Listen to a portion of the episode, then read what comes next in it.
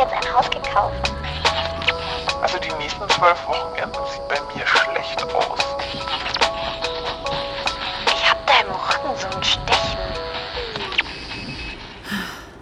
Sind wir endlich da? Ja.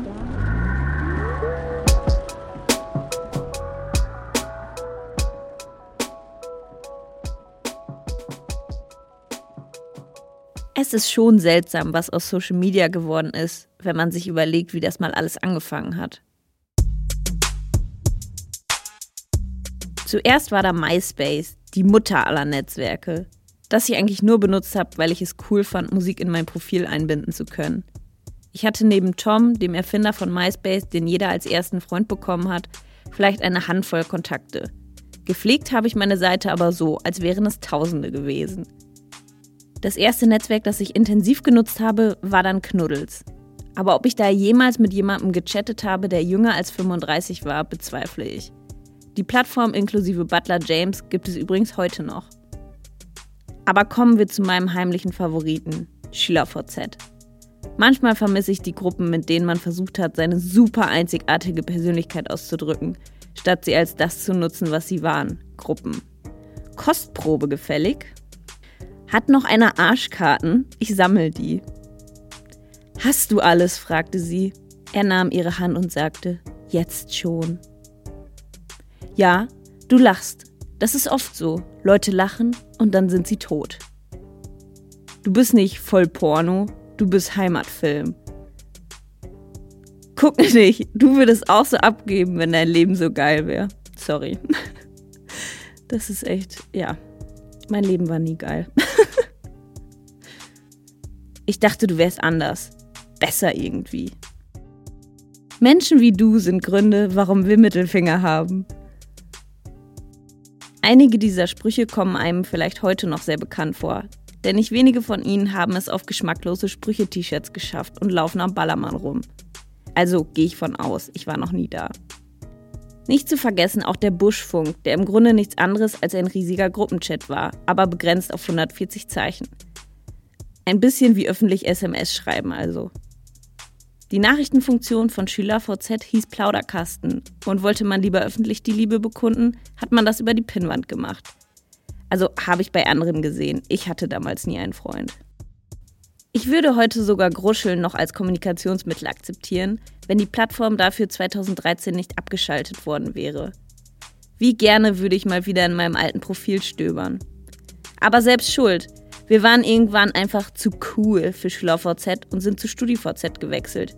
Das übrigens erst am 31. März 2022, also vor fast einem Jahr, abgeschaltet wurde. Fun Fact: Ich dachte lange, dass StudiVZ wirklich nur für Studentinnen ist und man Ärger von der Uni oder Hochschule bekommt, bei der man angeblich studiert. Für die Alten gab es zwischendurch auch noch MeinVZ und sogar eine direkte Konkurrenz, SchülerCC, die Domain leitet heute auf eine Website für Computerspiele weiter. Warum auch immer.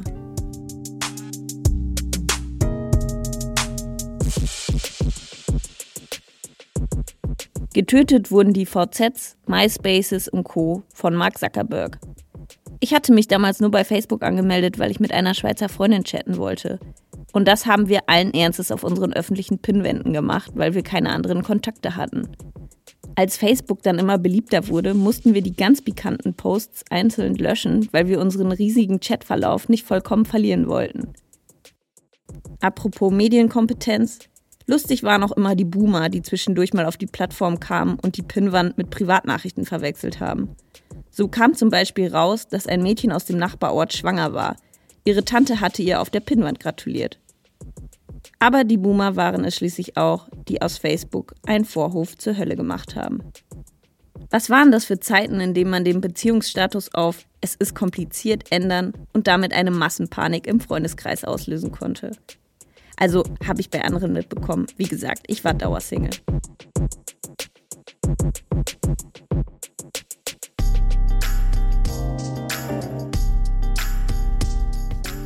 Mal eine direkte Frage an euch.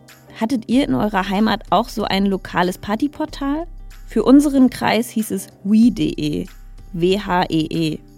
Da hat man sich hauptsächlich über Partys informiert und Fotos von selbigen hochgeladen. Bei einer Freundin aus dem Süden gab es den Mein Frankenchat. Schreibt mir gerne mal bei Instagram, welche Portale es bei euch damals gab. Und wo wir jetzt schon bei Instagram sind, neben YouTube hat die Plattform wohl den größten Wandel in den letzten Jahren hingelegt. Von einer App, mit der man auch ohne Photoshop aus langweiligen Urlaubsfotos echte Hingucker machen konnte, also wenn man drei Filter übereinander Hingucker nennen kann, hin zu einer Dauerwerbesendung. Für mich waren YouTube und Insta früher die erste Anlaufstelle, um herauszufinden, welche Produkte wirklich was taugen. Dort hat man einfach die ehrlichsten Reviews bekommen bevor Kooperationen mit Marken alles kaputt gemacht haben. Und bevor es den Begriff Influencerin überhaupt gab. Meint ihr, auf den anderen Plattformen hätte es sowas auch geben können, wenn sie nicht gestorben wären? Und jetzt mache ich mal was, was ich noch nie gemacht habe. Nächste Woche gibt es einen Teil 2. Das hier wird nämlich sonst zu lang. Sorry. Ich hoffe, euch hat die kleine Zeitreise bis hierhin gefallen.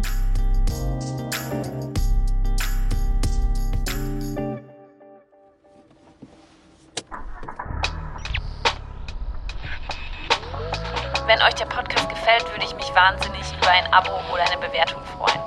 Feedback könnt ihr gerne bei Instagram dalassen. Sind wir endlich da? Alles zusammengeschrieben.